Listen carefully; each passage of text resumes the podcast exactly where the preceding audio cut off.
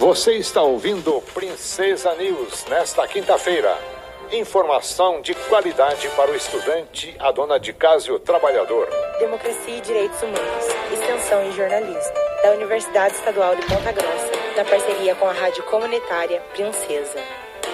Olá, sou Camila Ribeiro. Eleições 2022. O segundo turno das eleições para a presidência da República no Brasil deu vitória ao presidente Luiz Inácio Lula da Silva, com 50,9% dos votos, uma diferença de 2.139.645 votos à frente do atual presidente Jair Bolsonaro, que ficou com 49% dos votos apurados. Sobre o resultado das eleições do domingo passado, ouvimos Fábio Bacila, professor doutor em Humanidades e Direitos Humanos e representante do Comitê de Solidariedade à Palestina em Ponta Grossa. Fábio Bacila analisa o que representou o resultado das urnas para a democracia no Brasil, na América Latina e para o mundo. Para nós, no Brasil, o resultado significou um alento. Como é típico dos fascismos, Bolsonaro, em diversas ocasiões, criou ou potencializou crises, fomentando em sua base um sentimento catastrófico e de necessidade de saída extra-institucional para salvar o Brasil. De dentro da institucionalidade foi corroendo-a. A vitória de uma frente ampla, encabeçada por Lula, significou a vitória da democracia, ainda que por uma margem apertada de votos.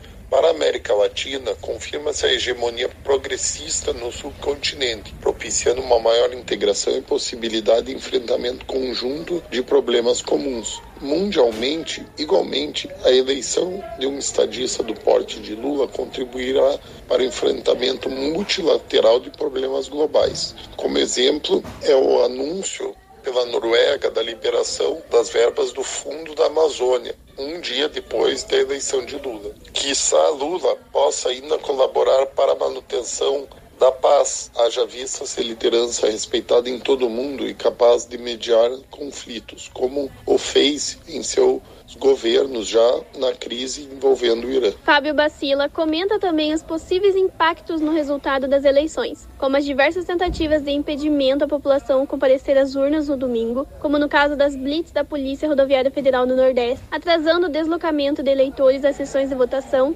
além dos disparos em massa de fake news nas redes sociais. Episódios que levaram a presidência do Tribunal Superior Eleitoral a baixar medidas de última hora contra os crimes eleitorais. Quanto a essa questão da Polícia Rodoviária Federal, primeiro ponto a se destacar é, claro, é o uso da máquina pública para fins político-partidários. É né? uma prevaricação importante. Precisa ser apurado e os responsáveis punidos a contento. Seguramente, essas ações diminuíram um pouco a diferença entre os candidatos, mas eu não creio que tenha sido algo tão significativo. As pesquisas eleitorais dessa vez acertaram com o resultado apertado, ficando dentro da margem de erro. É uma lástima a tolerância e o apoio de amplos setores da sociedade brasileira a Bolsonaro. O autoritarismo representado por ele é tradição antiga e arraigada, encontrando ampla aceitação. É interessante que no globo a extrema-direita conta com apoio maior em setores com menor escolaridade. E aqui a elite e a classe média abraçaram esse projeto, apesar de sua suposta maior ilustração. A esquerda brasileira é que impugna pelos princípios do liberalismo político político.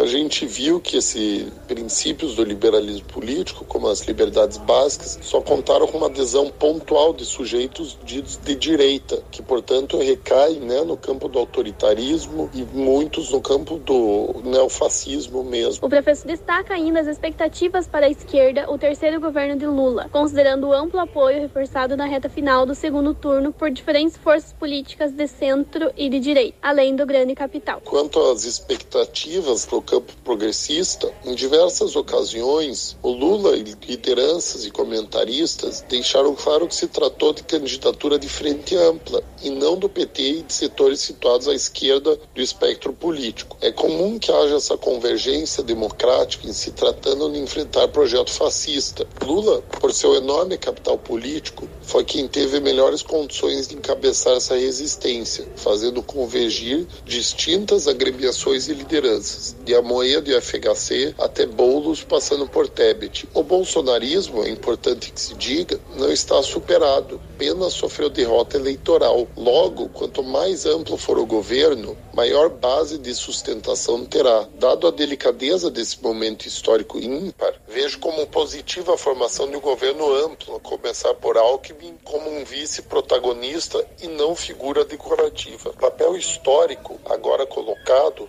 inclusive para as esquerdas, é dar sustentação ao governo, é enfrentar essa fascistização do tecido social, desenvolvendo estratégias acertadas né, para que a democracia volte a ser um valor socialmente aceito, né, majoritariamente. É o que nos compete agora, para muito além de querer avançar em pautas mais próprias do campo progressista da esquerda é defender os princípios básicos da vida em sociedade, os princípios básicos da democracia e os princípios básicos dos direitos humanos, né? Como Lula vem, vem ressaltando, combate à fome, à miséria, desemprego. Essa tarefa prioritária é a garantia da democracia e da ordem institucional. Há também a possibilidade nessa nesse frentão de minimamente avançar nessas outras pautas que são mais próprias do campo da esquerda. Né? É de todo modo, é uma ruptura, né, uma ameaça institucional que abre aí as possibilidades de um futuro mais alvissareiro, né, mais esperançoso aí para todo mundo. E sendo bem feito esse primeiro governo, a gente tem a possibilidade da sua continuidade, né, de um recomeço de um ciclo progressista, né. Agradecemos a participação de Fábio Bacila, professor doutor em Humanidades e Direitos Humanos e representante do Comitê de Solidariedade Palestina em Ponta Grossa, com análise sobre os resultados das eleições presidenciais de 2022, que deu a vitória a Luiz Inácio Lula da Silva.